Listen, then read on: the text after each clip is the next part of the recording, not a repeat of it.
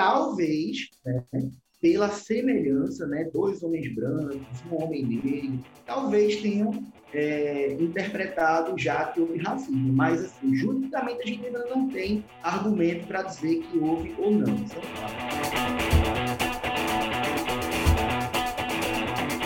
Senhoras e senhores, está começando mais um Mindcast. Hoje nós temos um assunto muito bacana aqui. É um caso que repercutiu muito nos últimos dias. Bacana no sentido de, de trazer especialistas para falar, como a gente costuma dizer aqui na Trimind, a gente gosta né, de, de, debater assuntos. A gente não tem tanta expertise com pessoas que realmente entendem para que a gente crie né, uma concepção, uma, uma visão melhor e não fique sendo apenas influenciado por aquilo que a gente vê na mídia ou é, assuntos, informações muito, muito curtas que não nos possibilitam criar uma percepção muito clara do assunto, né? Falaremos sobre o caso João Alberto, e para dar um contexto aqui para quem ainda não, não, se, não se citou com o nome, uh, trata-se de um negro que foi morto né, em um Carrefour de Porto Alegre, tá? E como assuntos delicados como esse, que repercutem na mídia, a gente sempre chama pessoas que realmente entendem do assunto. Então, quem está com a gente aqui hoje é o professor Alexandre Zamboni.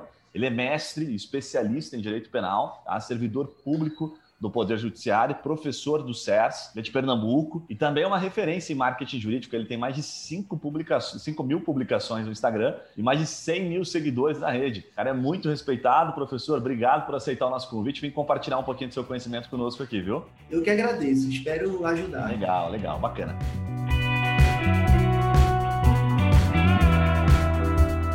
Professor, para dar um, um uma, já uma, uma introdução direta nesse assunto aqui? Bom, vamos lá. A gente eh, tem visto, a gente sempre que, que, cria uma pauta aqui, né? O que, que a gente faz? A gente vai analisar primeiro, estudar o fato, né? Entender um pouquinho com base naquilo que sai na mídia e depois ver repercussões. Então a gente vai em vídeos do YouTube, né, em conteúdos de blog, em pessoas que falaram sobre o assunto para entender o ponto de vista seu, consumidor, no sentido né, de nós, mortais, que não entendemos às vezes do direito, não entendemos o efeito que isso pode causar na sociedade, enfim, algumas premissas que existem aí por trás dos bastidores, né? Então, a, a primeira questão que eu queria levantar que é o seguinte, né? É, talvez seja até uma opinião quase que unânime, né, de que houve excesso naquele caso dos seguranças, porque a gente, por uma questão moral, sabe que nada justifica né, o que aconteceu, nada justifica a morte, porém uma situação como essa envolvendo um homem negro, é, a pergunta que, que nos vem, e aí eu gostaria que você compartilhasse um pouco da sua visão, é, por ser um homem negro, configura também um ato de racismo? Está tá correta essa percepção da mídia, essa percepção da população como um todo e do direito também. Como é que você vê isso, professor?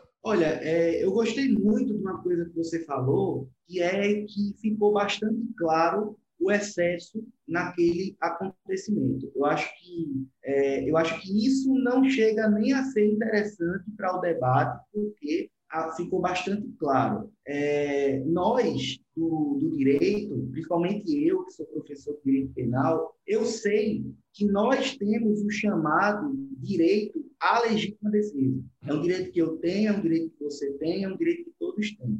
É, eu li sobre o caso e em algumas matérias eu tinha visto a confusão teria, né, futuro do pretérito, hipótese, teria sido iniciada pelo João Alberto. E aí, os seguranças teriam inicialmente se defendido da agressão do Alberto. Só que se excederam e isso está para todo mundo ver. Porque o direito à legítima defesa que todos nós temos, ele tem que ser proporcional. Então, por mais que João Alberto tivesse agredido lá alguém, né, a resposta a essa agressão dele foi desproporcional. Com relação à questão do racismo, é, entrando no foco aí da sua pergunta, veja bem, nós não podemos, penso eu, afirmar que o que aconteceu foi motivado por racismo ou não.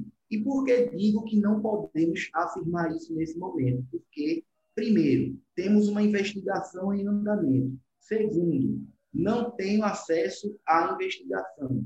Então, eu acredito que um profissional do direito, se quiser falar sobre isso de forma responsável, ele não pode dizer que houve nem que não houve. Porque nós temos uma investigação oficial, né, por órgão do Estado, que é a Polícia Civil lá do, do Rio Grande do Sul, para averiguar várias questões, dentre elas, se houve ou não racismo. Agora, a minha opinião enquanto cidadão é que muito se fala que teria havido racismo, porque se você parar para perceber, houve uma semelhança muito grande com o caso do George Floyd. Inclusive, a própria é, não sei se o nome correto é golpe, mas assim, a, o próprio ato de imobilização, o ato João Alberto, com o joelho, né, por, por cima dele e tal, lembrou muito o caso do George Floyd lá nos Estados Unidos. Então, assim, talvez, né, pela semelhança, né, dois homens brancos, um homem negro, sendo morto por um,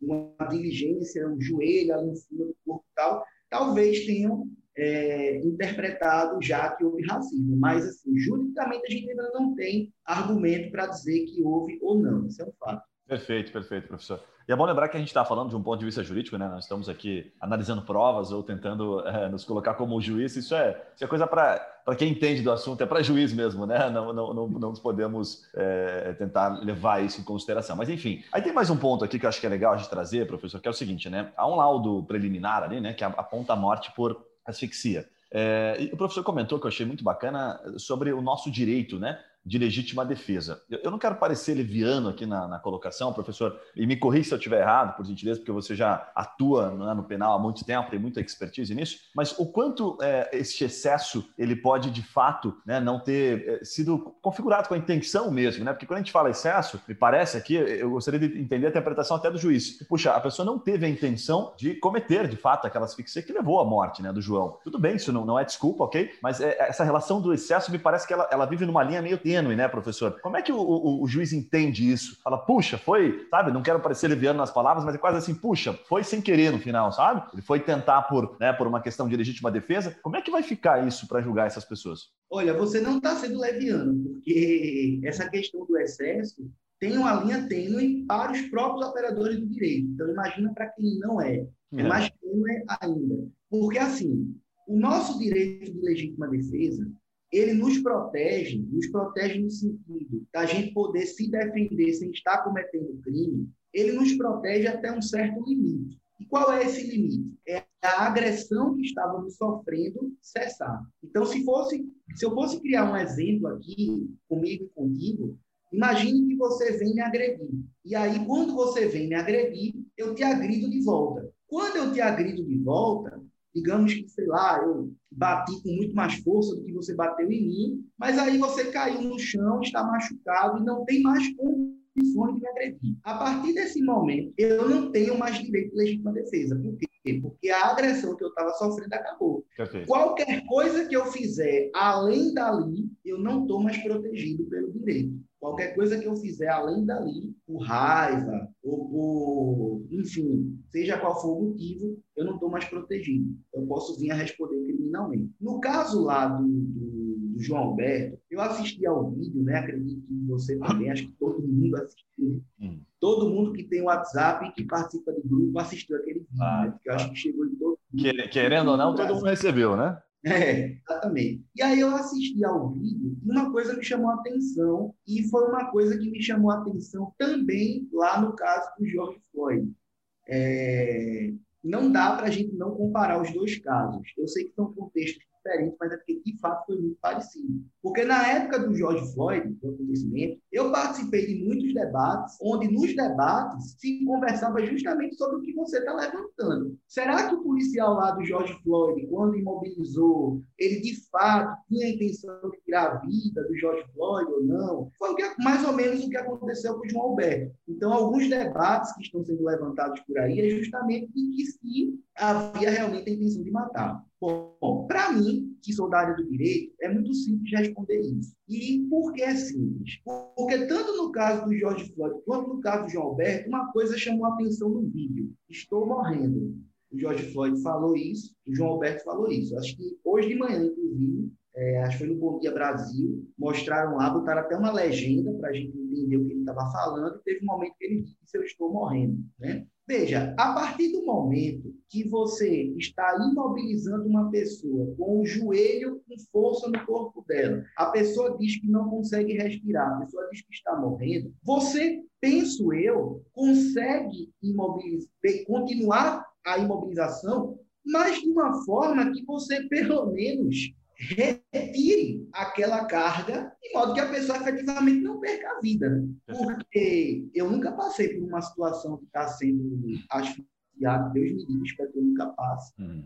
Mas eu acho que se eu estiver sendo asfixiado ao ponto de estar efetivamente perdendo a vida, eu vou dar sinais disso, né? Perfeito. Eu acho que é da natureza humana não querer morrer. Então a gente vai abrir a boca e vai dizer: estou morrendo, estou sem respirar, etc. E aí no direito penal a gente tem uma parada que a gente chama de dolo eventual. O que é o dolo eventual? O dolo eventual é: olha, eu não estou buscando diretamente a tua morte, mas eu estou praticando uma conduta que se tu morrer, para mim tá bom. Eu sou indiferente a isso. Eu assumo o risco de você morrer. Então, para mim, professor de penal, se o João Alberto fala estou morrendo e não se alivia a carga naquele golpe, para mim está configurado o dólar eventual. Perfeito. Então, para mim, haveria a intenção de forma eventual para com a morte. Mas, repito, isso é a minha percepção de fora, uhum. assistindo ao vídeo, os meus conhecimentos de direito penal. A visão definitiva das coisas que vai dar são os órgãos oficiais do Estado. Polícia Civil do Rio Grande do Sul e Ministério Público. Perfeito, perfeito. Muito boa colocação. Até o dolo eventual, para o pessoal é, entender, né, que não são só advogados que nos acompanham aqui, guarda uma certa relação, me corrija se eu estiver errado, mas com a questão do, do tomar o carro, tomar a, né, a direção de um carro sob o efeito de álcool. Né? Quando você assume, de certa forma, a responsabilidade por um eventual crime que aconteça, né, por um acidente. Está correto isso? Está correto, porém depende.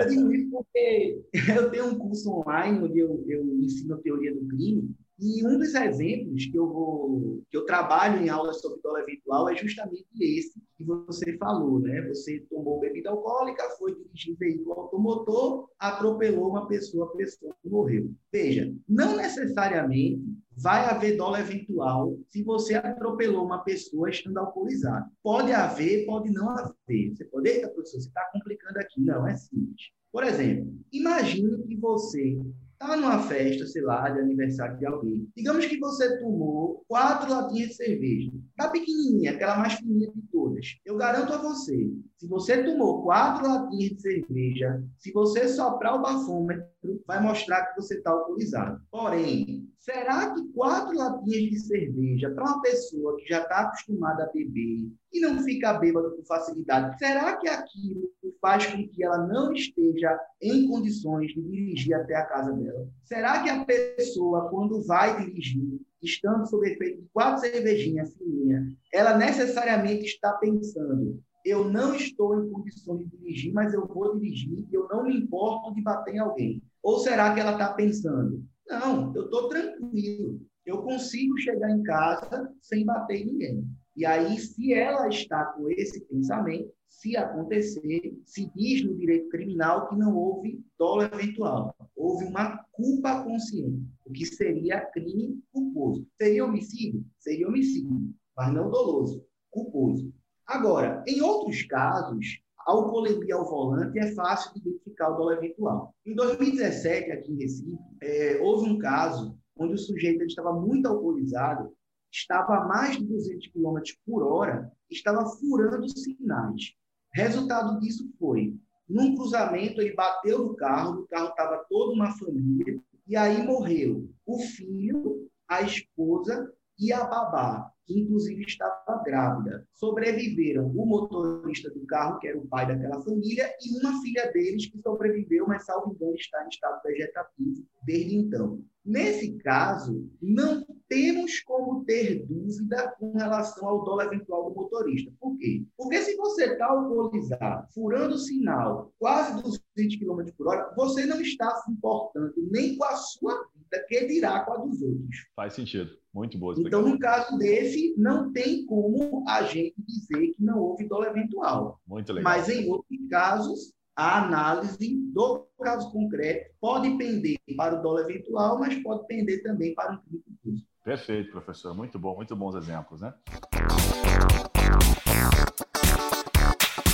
Professor, tem um, tem um ponto aqui que eu acho que é legal você explicar para gente, que é a relação da prisão em flagrante, né, neste caso. A gente sabe, inclusive, nessas questões de trânsito, que é comum, né, a, a, o, o, o, o, sujeito acabar é, se esvaindo do local e depois ser preso e aí não configura a prisão em flagrante. Eu acho que é uma dúvida meio comum da sociedade, até falar assim, pô, mas o cara foi pego no outro dia ou depois de 48 horas, explica aquela regrinha, né, que eu tento não, não, não me posicionar como leigo aqui, que não configura a prisão em flagrante, porque neste caso configurou, porque ele estava lá no momento em que a polícia chegou. Como é que se dá essa situação do prisão flagrante? É, você tocou em outro detalhe interessante, que você falou a questão do acidente de trânsito, né, que geralmente as pessoas, quando atropelam alguém, elas fogem do local justamente para evitar que sejam presas em flagrante. Né? Isso é muito comum acontecer. Bom, o que, o que essas pessoas não sabem é que o Código de Trânsito Brasileiro ele diz que a pessoa que causa um acidente com vítima, se ela não foge do local, ela não pode ser autuada em flagrante. É proibido de a polícia autuá-la em flagrante. Pouca pessoa poucas pessoas sabem Caraca, disso. Por isso que quando atropelam alguém, pois é, por isso que quando atropelam alguém, vão, vão embora com medo de serem presos em flagrante. Mas o próprio Código de Trânsito, ele impede. Se você ficar no local, você não pode ser preso em flagrante. Né? É, é engraçado isso. A intenção, a intenção disso, desculpa te, te, cortar, professor, mas é fazer com que realmente é, aconteça de a pessoa prestar socorro e não o contrário Exatamente. disso? Ok. Exatamente. Okay. Exatamente. E só para assim, quem está nos assistindo ou ouvindo, essa informação que eu estou dando, ela está no artigo 301 do Código de Trânsito Brasileiro. Então, o artigo 301 do Código de Trânsito Brasileiro, ele diz que ao condutor de veículo, nos casos de acidentes de trânsito que se resulte vítima, não se imporá prisão em flagrante, nem se exigirá fiança, desde que o condutor preste pronto e integral socorro à vítima. Aí você pode pensar, mas se a pessoa morreu imediatamente, qual socorro se pode prestar? Fica no local local. Fica no local. É a orientação jurídica que eu posso dar.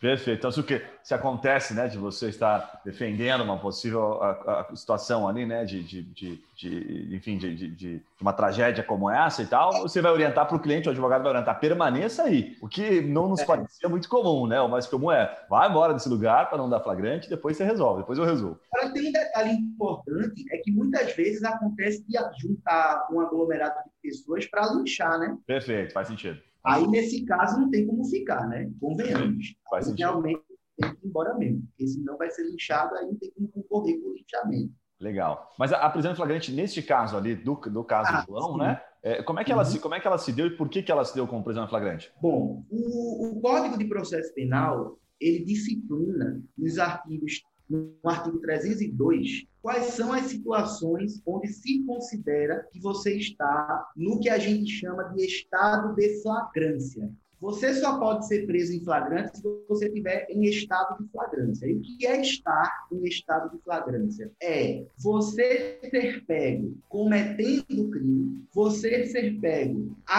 tendo acabado de cometer o crime, você sendo pego após uma perseguição ou você sendo pego depois com instrumentos ou objetos que façam que se presumir que foi você o autor do crime. Então, essas são as situações de flagrância. No caso do João Alberto, pelo que eu pude ler da imprensa, eles foram presos em flagrante com fundamento de que eles tinham acabado de cometer a infração penal. Então, seria com fundamento no artigo 302, inciso 1 do Código de Processo Penal. Perfeito, perfeito. Muito bom, muito legal, professor. Tem uma pergunta aqui, professor, que ela está é, ainda relacionada à questão da legítima defesa, ali, né? É, acho que a pergunta é mais para entender, até do, do, ponto de vista penal, é o seguinte, né? É, de alguma forma, a alegação que pode acontecer, o professor já colocou muito bem, né, que o ato de, de a pessoa conseguir configurar, né, que, puta, acabou ali a, a briga, vamos colocar em, em, forma bastante simples aqui para quem está nos acompanhando, já não permite mais que eu é, continue agredindo aquela pessoa, porque senão eu não vou é, estar enquadrado na legítima defesa. Perfeito. Agora, nós temos ali a questão do seguinte, né? é, de alguma forma, a, a morte ela, ela se justifica de maneira penal, assim, em algum momento da legítima defesa, por exemplo, né, até fazendo uma analogia simples aqui, né, a pessoa ainda assim pegou uma faca e veio até mim, né, e eu, puxa, com medo, seja uma faca, seja né, alguma coisa que, que pudesse configurar uma possível morte, eu revidar e matar essa pessoa em alguma situação, que a gente sabe daquelas situações em casa, né? Tipo, ah, puxa, tá dentro de casa. É até legal o professor contar um pouquinho sobre isso. Mas é mais para gente entender, num caso como esse, eu acredito que nada justifique, mas para entender do ponto de vista penal mesmo. É, mas, mas é, veja, às vezes justifica. Okay. O, o, o, interessante é que às vezes justifica. No caso do João Alberto, não justificou. Por quê? Porque ele já estava rendido, a agressão já tinha cessado. Também tinha muitas pessoas, né, professor? Isso, isso, conta, né? Sim. Várias pessoas contra uma pessoa só, né? Então, é, né, me, me, parece meio desproporcional, não me parece razoável numa situação como essa. Ah, Ali não se justifica. Agora, tem casos onde se justifica? Tem. Vou dar um exemplo a você que aconteceu aqui em Pernambuco, acho que, porra, faz tempo, acho que faz, acho que em 2010, mais ou menos, uns 10 anos. Mas foi um caso muito triste, porque foi o seguinte, uma menina, numa cidade aqui de, é, chamada Jaboatão de Guararapes, uma menina, ela estava sendo vítima de estupro. O cara pegou ela de madrugada, numa localidade é, tipo, deserta, é, apontou a arma para ela, levou ela para um beco e começou a praticar o, o crime de estupro contra ela. E aí, segundo eu soube na época, a menina ela teve, digamos assim, um, um ato de não sei nem como classificar esse ato dela, porque eu nem consigo imaginar a coisa horrível que deve ser uma pessoa ser vítima de estupro. Mas ela conseguiu lá meio que dar a entender que estava gostando do que estava acontecendo com a finalidade de distrair o estuprador. E quando ela percebeu que o estuprador estava distraído, ela tomou a arma dele, conseguiu pegar a arma dele, que provavelmente estava engatilhada, né? já estava com a bala na, na munição na câmara. Ela pegou a arma dele e disparou, deu um tiro. Caraca. E o cara morreu na hora. O cara morreu na hora. O tiro que ela deu morreu na hora. Aí você vai me dizer,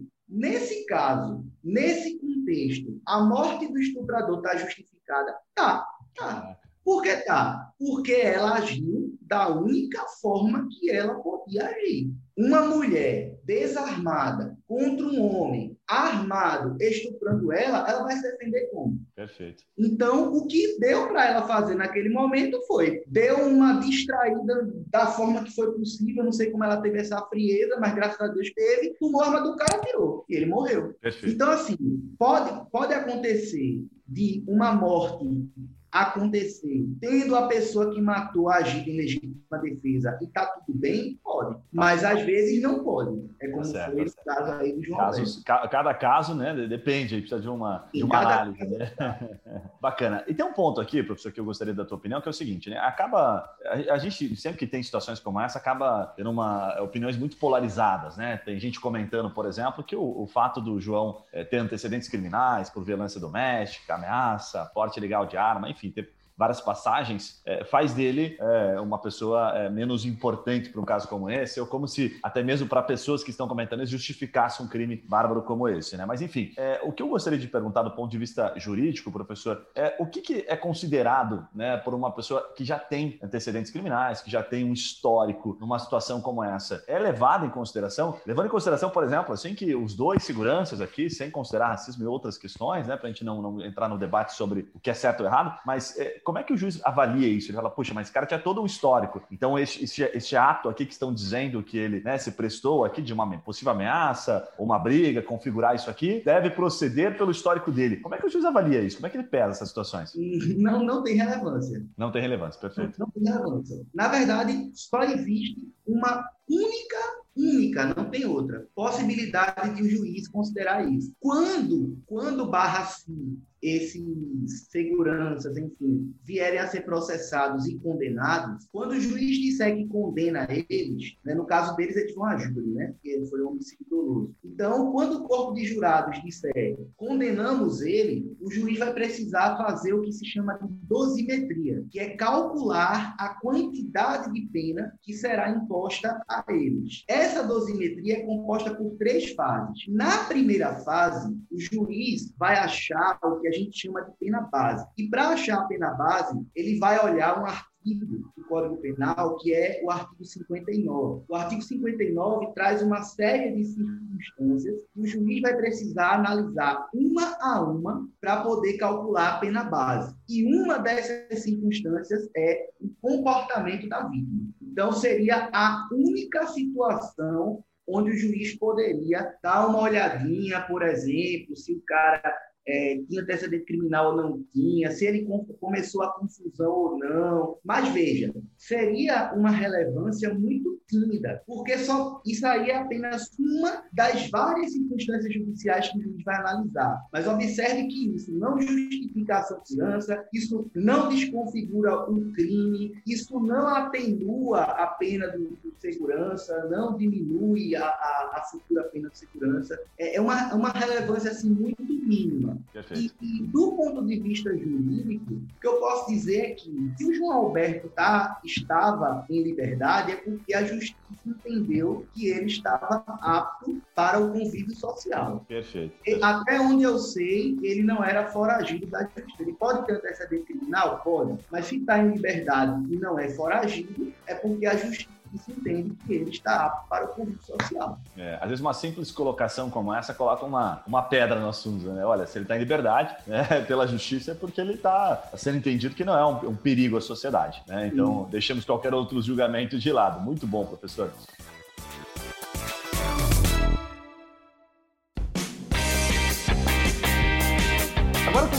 A gente tem ali, é, é, tivemos duas prisões em flagrantes, que são, obviamente, as pessoas ali que mais aparecem no vídeo, enfim, dos seguranças, né? Mas eu vi muitos comentários aqui das pessoas falando, puxa, e a funcionária que de alguma forma ela é, influenciou e outras pessoas que podem, né, estar relacionadas ali, que ainda indiretamente, né, não, não, não provocaram ali o ato de, de, de, por asfixia, levar à morte do João. Como é que essas pessoas respondem num caso como esse, professor, do ponto de vista jurídico?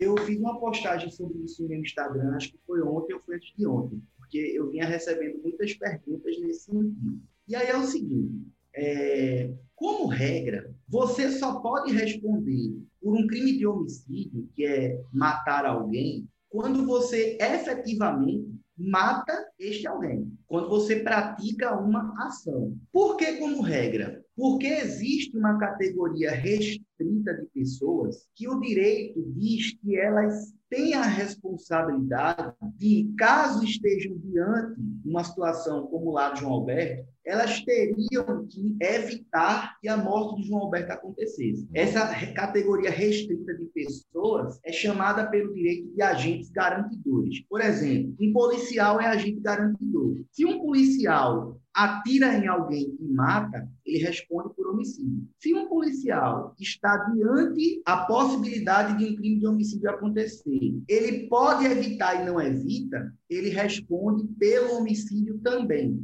como se tivesse causado a morte. Caramba. Mas isso se aplica para os agentes garantidores. Isso não se aplica para mim, que não sou agente garantidor. Isso não se aplica a você, que não sou agente garantidor. Então, a responsabilização criminal de quem estava assistindo, filmando, etc., vai depender de analisarmos se aquela pessoa, aos olhos do direito penal, é garantidora ou não. Porque se ela for garantidora, ela responde pelo homicídio do João Alberto. Agora, quem não é garantidor e ficou lá assistindo, no máximo, não mais que isso, responde por omissão de socorro. Artigo 135 do Código Penal. Aí você pode pensar, como já chegaram a me perguntar, professor, omissão de socorro? E a pessoa vai se meter na briga dos outros, ela vai se machucar, ela vai se ferir. Ainda assim é obrigada a prestar socorro, mas a lei já previu isso. A lei diz que para você, para a pessoa comum, não cometer crime de omissão de socorro, caso ela não possa efetivamente prestar o auxílio, basta que ela peça auxílio à autoridade competente. Perfeito. Então, se eu estou diante da situação do Alberto, não posso entrar na briga porque tem amor à minha vida, à minha integridade física, não quero apanhar. Mas eu pego o telefone e ligo para a polícia, eu não prestei socorro, mas estou pedindo auxílio de autoridade. Aí eu não me. Eu, aí eu não estaria praticando o crime de omissão de socorro, Muito certo? Bem. Mas aí veja, para dizermos qual é a responsabilidade penal daquelas pessoas que circundavam o fato, depende de ela é garantidora ou não. Se é, responde por homicídio, tal como os seguranças. Não é, responde no máximo por omissão de socorro. Inclusive, hoje mais cedo, eu vi no jornal que aquela funcionária que aparece no vídeo, bem pertinho lá, dois seguranças com o celular na mão e tal, a Polícia Civil lá do Rio Grande do Sul entendeu que ela ali era agente garantidora porque ela era superior, ela era superior àqueles seguranças dentro do supermercado. A polícia averigou que ela, aqueles seguranças eram subordinados àquela mulher. Então, quando a delegada entendeu que ela era agente garantidora, pediu a prisão dela por homicídio. E a justiça acatou o pedido, ela, salvo engano, agora está presa é, preventivamente e provavelmente vai ser acusada de homicídio junto com o segurança. Caramba, professor, olha aí. Olha aí. É bem, bem interessante saber dessa questão do, é, de, de sermos ou não garantidores, né? Mas o fato de a gente não poder dizer que ah, não fiz nada, não podemos nos omitir da situação, né? Simplesmente por não conseguir fisicamente intervir uma situação Tem como uma essa. situação, cara. É. Tem uma situação muito interessante assim, é muito cotidiana, inclusive, quando eu dou aula sobre agentes garantidores, eu sempre digo que, a depender do caso concreto, a gente pode vir a ser garantidor. Por quê? Porque uma das situações de você vir a ser garantidor é quando você é, assume a responsabilidade, assume, assume por conta própria, por vontade, de evitar determinado resultado. Exemplo, fulana tem um filhinho pequeno, não tem com quem deixar, precisa ir para o cursinho. Aí tem uma vizinha que não está trabalhando, está em casa, gosta muito do, da criança e diz, vá para o cursinho tranquila que eu fico com essa criança. Aí a mãe vai para o cursinho. Essa vizinha que aceitou tomar conta da criança, se essa criança, por exemplo, vier a engatinhar, enfiar o dedo numa tomada desencapada, morrer eletrocutada, essa vizinha responde pelo homicídio dessa criança. Olha aí. Porque naquela situação ela teve agente garantidora. Olha Por isso que eu digo assim, se você tá, eu sempre digo, galera, se você tá na praia, tomando uma cervejinha, chega uma pessoa e diz, ó, oh, dá uma olhadinha aqui no meu filho para eu dar um mergulho, não dê não. Não aceite não, porque até a pessoa voltar do mergulho, você vai ser agente garantidor daquela criança. Perfeito, professor. Perfeito. Muito bom, muito bom. Muito, muitas analogias que ficam fáceis a gente entender aqui. Muito bacana. Professor, para finalizar esse bloco aqui, tem uma pergunta que está relacionada às empresas, né? Como é que fica o caso das empresas? Porque a gente tem ali uma empresa terceirizada, né, de segurança, que é, que é bem comum, que presta serviço lá para o mercado, e o mercado, certo? Eles respondem de alguma forma, professor? Como é que fica isso? Criminalmente, não. Impossível. Ok. Civilmente, provavelmente. É, criminalmente, não, pelo seguinte motivo o único tipo de crime possível de ser praticado por pessoa jurídica, de acordo com o direito brasileiro, é crime ambiental. Hum. Qualquer outro tipo de crime jamais pode ser imputado à pessoa jurídica. Então, como Carrefour é uma pessoa jurídica, como a empresa de segurança é uma pessoa jurídica, jamais elas poderão ser responsabilizadas criminalmente por crime de homicídio. Porém, civilmente, certamente, estarão aí em litisconsórcio passivo no sentido de que serão processadas com certeza é, para fins indenizatórios, né? Grana, direito civil. Perfeito, perfeito. Você sabe que o, que o que eu fico pensando aqui, professor, antes de entrar na, na próxima etapa, aí, acho que o professor pode dar opinião para finalizar essa questão, né, até mesmo jurídica, e com a visão de professor e, e autoridade no assunto aí, né? É, eu fico pensando em que situação, como é que a gente vai aprender a lidar numa situação como essa, né? Porque ali tinham várias pessoas envolvidas e creio eu aqui, pela minha forma de pensar, né, por todo o meu conjunto de, de família e a minha criação, que essas pessoas, de fato, né, por ter muitas pessoas envolvidas, não tiveram em nenhum momento, nem não passaram pela cabeça delas, né, a intenção de que, puxa, vamos dar fim aqui, né? Como em casos que a gente percebe isso, né? Casos muito mais bárbaros, assim, né? Então eu fico pensando eh, o que, que precisa acontecer, né, professor? Se, se, infelizmente são situações como essa que precisam ganhar relevância, mas ainda assim elas ganham relevância na mídia, mas isso que o professor está trazendo para nós, a mídia nunca comenta, né? Que olha, como aconteceu e como as pessoas deveriam ter agido, para que caso você, né, uma pessoa leiga, comum, passe por uma situação como essa, também não corra o risco de ser, nesse caso, um acusado. Então, para finalizar, até gostaria da opinião do, do professor, não sei se, se, me fiz entender, mas o que, que precisa acontecer para a gente entender né, como passar por situações como essa e saber agir, sem ser prejudicado e também sem é, deixar que alguma coisa, enfim, brutal como essa aconteça. Olha, é, é, o, o, direito, eu, eu, considero que o direito é uma área que, às vezes, você precisa de certo conhecimento para trabalhar com ele. É o meu caso. Mas tem pessoas médicos, dentistas, administradores, engenheiros. Essas pessoas, elas não precisam trabalhar com o direito, porém, precisam ter um certo conhecimento, raso que seja, de algumas situações, para que elas possam viver melhor e sem risco. Né? Então, por exemplo, se eu presencio uma situação onde, sei lá, uma pessoa está sendo espancada por outras duas, se eu percebo que eu não posso entrar ali sob pena de apanhar também ou ser morto também, o que é que eu devo fazer para evitar que eu seja responsabilizado criminalmente? Mas não só isso, evitar que o pior aconteça de fato, né? Porque a gente tem que lembrar que, beleza, eu não quero ser acusado de crime, mas eu não devo agir por conta só disso. Eu devo agir por conta disso para efetivamente ajudar a pessoa que está em perigo. Então, se eu não posso eu entrar ali, né? O que é que eu faço? Eu chamo a polícia, né? Eu peço socorro da autoridade competente. Se vai chegar a tempo ou não, não depende mais de mim, infelizmente, mas a gente tem que prestar é, é, socorro. Então, assim, tem áreas, por exemplo, a medicina, né? Bom, se eu tenho um problema de saúde, eu tenho que procurar um médico. Eu não devo me automedicar. Então, não tem nenhum conhecimento de medicina que vá me seguir.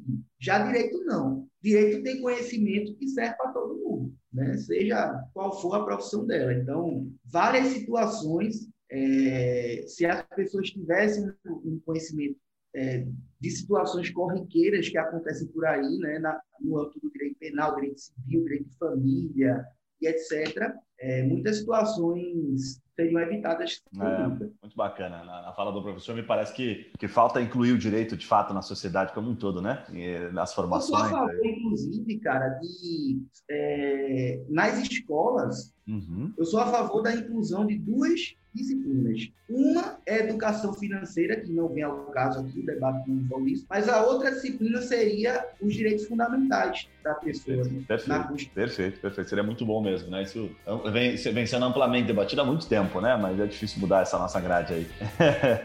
então isso, isso vale um outro podcast. Professor, avançando aqui agora, a gente gosta de reservar um espaço aqui, um bloco, sempre para falar um pouquinho sobre é, questões que, que, envolvem, por exemplo, o marketing em cima disso, algumas questões estratégicas que alguns advogados acabam, é, enfim, se beneficiando de situações como essa, se beneficiando no sentido de marketing, de posicionamento, né, de construir a sua imagem, né, e não se beneficiando da situação como ocorreu, né, do fato em si. A primeira pergunta que eu queria fazer, professor, é o seguinte, né, o professor é uma referência aí nas redes sociais, tem um número de seguidores bastante expressivo e muita publicação. Então, a primeira pergunta é assim: como é que você se posiciona num assunto como esse? O professor aqui não foi, é, é, foi, foi bem transparente e colocou muito do ponto de vista jurídico, mas numa rede social em que há muitas polarizações, como é que o professor recomenda? Olha, você dê a sua opinião e deixe claro, ou fica mais né, em cima do muro? Como é que você se posiciona? Totalmente em cima do muro. Totalmente em cima do muro, do ponto de vista pessoal, né? Agora, do ponto de vista jurídico, eu me posiciono sem medo algum.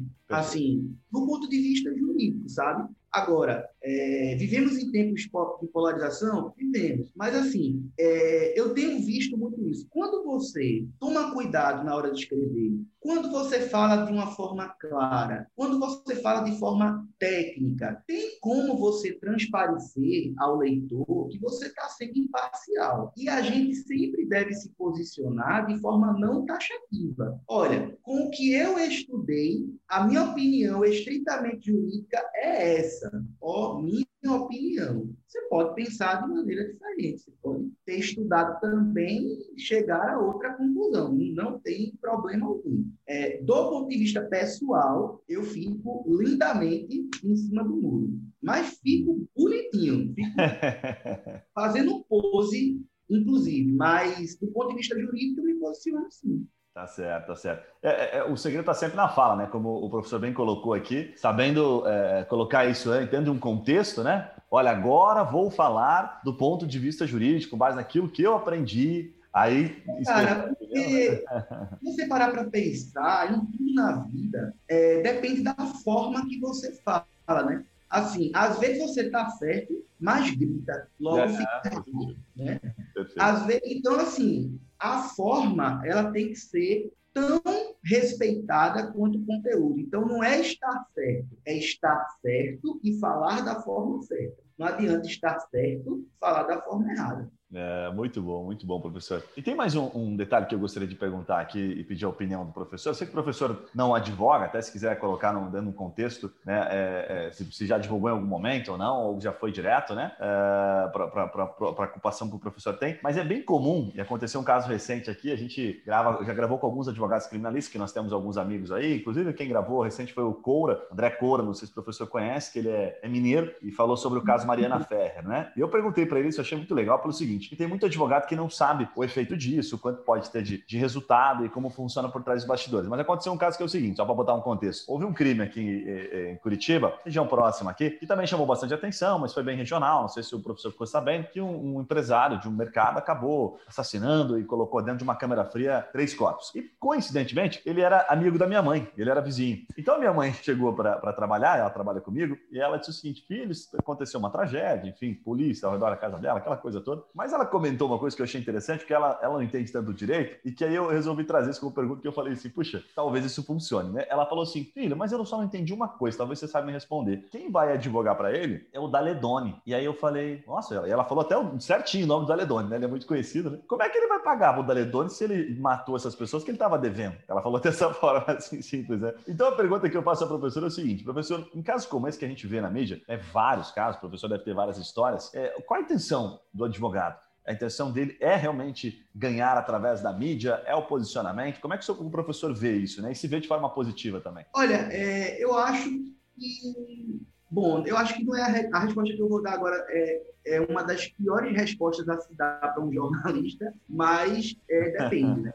mas depende porque, assim, uma das principais, apesar de não advogar, uma das principais coisas que eu trouxe da faculdade para minha vida é, foi que logo no primeiro período, quando eu paguei uma cadeira chamada Introdução ao Direito, um prof, o professor ele deu uma aula lá e em determinado momento ele falou uma coisa que eu levei para minha vida. Ele disse que o advogado criminalista, ele não defende a pessoa, ele defende o direito da pessoa. Então, o que se quer dizer com isso? Sei lá, imagine aí Porra, teve um caso aqui em Olinda, né, onde eu moro, também faz muitos anos, foi horrível.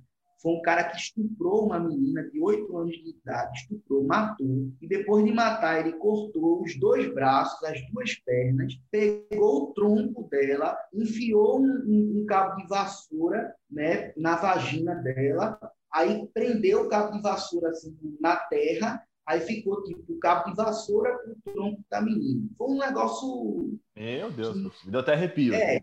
Não, a pressão, só que a pressão chega a dar uma baixada. Sim. E assim, na época, um conhecido meu foi advogar para o acusado. Conhecido, não era amigo, não, mas era conhecido. É, e por que isso aconteceu? Aconteceu porque na época não havia defensor público na comarca, e quando não há defensor público na comarca, para aquelas pessoas que não têm condição de pagar advogado, a justiça ela nomeia algum advogado particular para fazer a defesa da pessoa. E nesse caso foi um conhecido meu. E aí, especificamente falando do caso dele, ele fez: olha, eu peguei esse caso por um único motivo, desafio. Eu acho que é muito difícil defender esse cara, então eu vou tentar. E aí, quando ele falou isso, ele até disse que na defesa criminal, não necessariamente você vai mentir, você vai dizer, olha, ele não fez isso não, foi outra pessoa. Não, a defesa criminal, ela pode ser no sentido de que a pena seja menor, de que algum atenuante que a pessoa tenha direito seja reconhecida, de alguma causa de diminuição que a pessoa tenha direito seja reconhecida. Então, a defesa criminal não é necessariamente eu vou buscar a absolvição do cara, não importa que para isso eu tenha que mentir. Não é só isso. Agora, tem outros casos, nesse caso que eu te falei, o advogado disse: olha, para mim é um desafio do ponto de vista jurídico. Foi a opinião dele. Mas tem outros casos onde o advogado ele quer realmente uma projeção. Mas projeção não é nem no mau sentido bom sentido mesmo, né? É, pegar um caso importante, dar entrevista. É, teve um, um, Eu acho que você aí em Curitiba ouviu falar, porque ficou mundialmente conhecido. Eu ouvi falar nos canibais de Garanhuns. Como é que é? O caso, o caso dos canibais de Garanhuns. Já ouviu falar? Acho que sim, que sim. E eles faziam coxinha de carne humana. Você chegou a ouvir É, acho que sim, faz um bom tempo isso, né? Faz, faz, muito, faz muitos anos. É, na época, teve um, um colega meu que chegou para mim e fez, Alexandre, eu vou atrás do cara. O cara era um dos canibais, porque era um cara e duas mulheres. Ele, eu vou atrás do, do fulano, do canibal. Ele tá preso no, no presídio tal, eu vou lá atrás dele. Eu disse, por que tu vai? Ele, eu vou lá porque eu vou oferecer minha defesa a ele de graça. Eu disse, por que tu vai fazer isso? Aí ele disse, porque se eu conseguir defender ele, eu vou dar entrevista para todos os órgãos de imprensa nacional. E aí eu vou ficar conhecido. Foi o que ele me falou na época. Ele conseguiu defender o cara? Não, não conseguiu defender o cara, mas ele teve esse pensamento, né? Então, assim, por isso que eu disse que a resposta à tua pergunta é depende, porque depende mesmo. Muito legal, professor, muito legal. Eu tenho uma última pergunta aqui para a gente é, não, não, não passar mais do que uma hora, que é o nosso padrão aqui de podcast. A gente costuma dizer que quem ouve o nosso podcast geralmente está na academia e está chegando naquela reta final do treino, né, ou está, enfim, é, é, dentro daquela uma hora de foco que a gente consegue dar antes de mudar para alguma outra coisa. Que é explorar um pouquinho do professor por trás dos bastidores. Né? O professor tem lá mais de 100, 100, 100 mil seguidores, 5 mil publicações, e o professor não advoga. Né? É, uma, é um influencer ali do, do ponto de vista jurídico, muita gente engaja com o professor. Conta um pouquinho primeiro, professor, por trás dos bastidores, porque isso dá trabalho para caramba. Né? Passar de 5 mil publicações dá muito trabalho. Eu sei por atuar aqui, né, fazendo isso para terceiros, enfim, também por fazer por conta própria. Conta um pouquinho do porquê, me parece que está muito associado, talvez até uma questão de propósito e tal, e conta um pouquinho dos bastidores, para quem gostaria de ter o que o professor tem? Quanto tempo levou e como é difícil, né? Quanto tempo leva? Enfim, conta um pouquinho. Bom, é, primeiramente, o motivo de eu não advogar é porque antes de entrar na graduação de Direito, eu já era servidor público do Poder Judiciário. Então, quando eu entrei na graduação em Direito, eu já era servidor e, por este motivo, eu não poderia jamais advogar, porque servidor do Poder Judiciário é impedido por lei de exercer a advocacia. Fiz fiz o exame da OAB, né, quando eu estava no nono período da faculdade,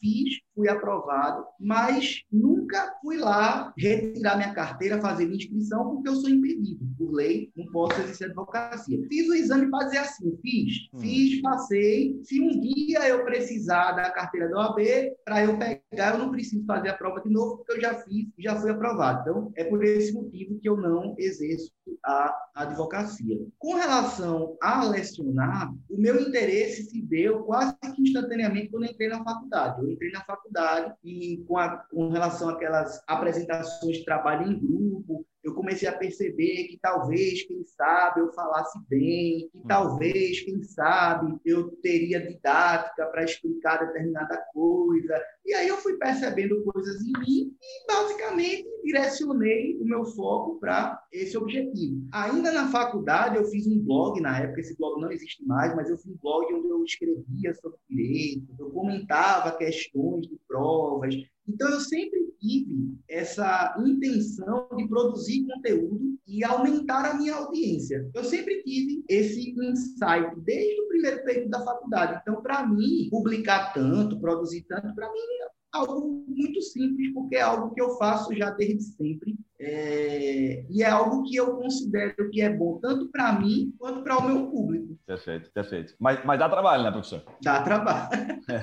dá muito trabalho. Principalmente quando a gente vai fazer é, algum comentário de algum caso de grande repercussão, dá mais trabalho ainda, porque a gente tem que escrever, tem que ler duas, três, quatro, cinco, dez, vinte vezes para ver se tem uma palavra que pode ser interpretada de forma diferente, para ver se tem algum termo inadequado. Aí dá mais trabalho ainda, mas faz parte. Perfeito. E até me surgiu uma dúvida final aqui, prometo a última pergunta, mas então, o professor ainda é, fazer isso né, de maneira tão consistente e ter atingido esse resultado, que é bem incomum, diga-se de passagem, é, também beneficia o professor no sentido de lecionar, né? Por exemplo, às vezes até mesmo uma, uma, uma faculdade, um curso né, de direito pode olhar isso do professor e falar, poxa, esse cara já é uma referência, né? Esse cara já domina bastante o assunto, porque ele se expõe, né? A gente costuma dizer aqui para o advogado que, não só para o advogado, mas em qualquer área, se você tem o conhecimento, mas só a tua mãe, o teu pai, as pessoas ao seu redor sabem disso, você não é uma pessoa digitalmente é, que pode né, se colocar como autoridade. Você precisa externalizar isso, precisa levar isso. Então, eu não sei se aconteceu com o professor ou não, mas de certa forma você deve ter tido vários benefícios e convites. Para um podcast como esse, a gente chama, né, bom, tá aí um pequeno benefício, né? Um simples benefício. Gravar um podcast, ninguém vai chamar uma pessoa que não tá ali exposta e que não fala nada, até porque a gente já está acostumado. Geralmente, quando as pessoas não se expõem tanto, elas têm dificuldade dificuldade né, de, de, se expressar tão bem como o professor expressou aqui. Então, se tiver alguma coisa a complementar sobre isso, é, dá uma opinião para quem está começando, às vezes querendo entrar nisso, do benefício a longo prazo, né? Que às vezes a pessoa não consegue chegar lá e fica pensando, mas será que se eu tiver 10 mil seguidores e mil publicações, eu vou ter algum benefício? Tem, professor? Veja,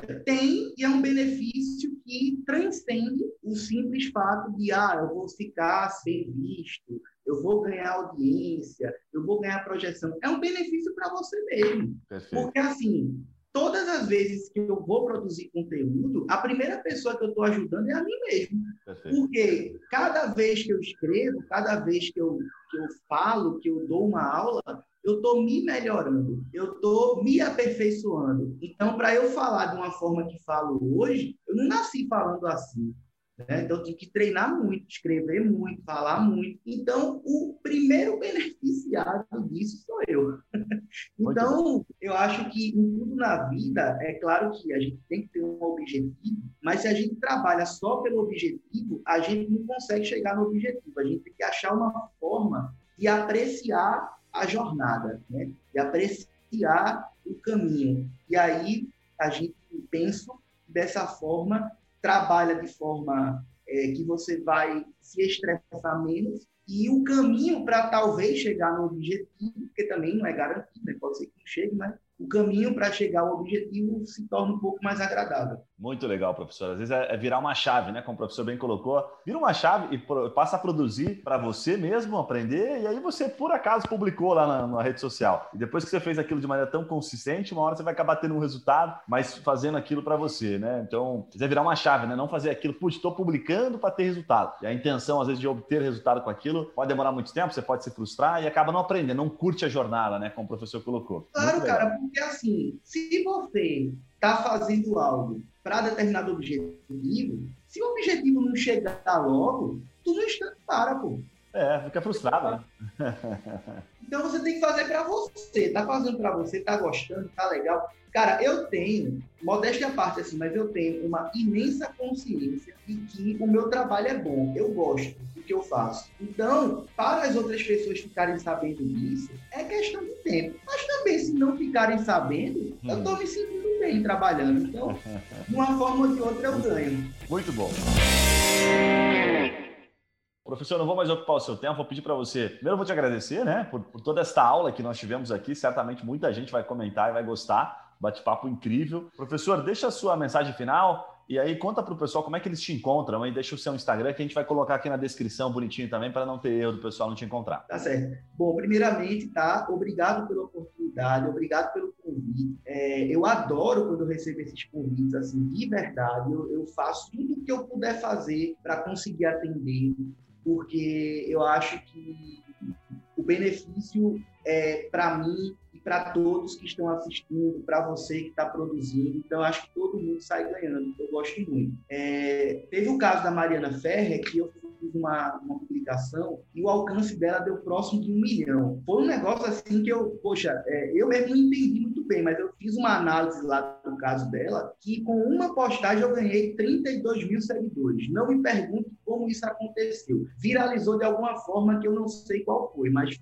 foi isso que aconteceu. Muito bacana. É, então, eu sempre gosto desses convites, por isso eu agradeço bastante. Com relação a quem quiser acompanhar o meu trabalho, meu Instagram, basta você me seguir lá, porque aí qualquer outro canal você vai conseguir saber por lá. Então é arroba prof, P-R-O-F, Alexandre Zamboni. Você segue lá, manda mensagem. Gostaria muito, inclusive, você tiver assistido esse, ou ouvido né, esse podcast, você manda uma mensagem lá para eu saber que você viu, se gostou, não gostou. Eu vou responder, tento responder todo mundo. Perfeito. Muito obrigado. Perfeito, perfeito. Bom demais. Bom, e para você que está nos ouvindo, já sabe, você está ouvindo aqui pelo Spotify ou por qualquer outra plataforma de podcast, clica ali no seguir, né? Não dá bobeira, porque a gente sempre está trazendo assuntos como esse e a gente vai atrás de pessoas, como nós tivemos o professor agora, que são o que são autoridades. E que faz a gente, né, eu entrei nessa, nessa conversa aqui completamente, uma visão completamente diferente, saio muito engrandecido aqui, aprendi bastante, porque a gente está sempre buscando pessoas para nos ensinar e para trazer uma visão muito mais completa, né, para a gente ter uma opinião com mais propriedade aí. Então já sabe, segue lá, se tá pelo YouTube, não esquece, se inscreve. E a hora que você estiver ouvindo, vai lá no Instagram, como o professor já antecipou aqui, que vai ter uma thumbzinha desse episódio. Então faz um comentáriozinho lá, dá uma moral ao professor, fala o que você mais gostou daquilo que ele falou. Ele falou muita coisa legal e certamente. Compartilhar também. É, e compartilhar também, certamente a gente vai ficar bem contente de saber que foi útil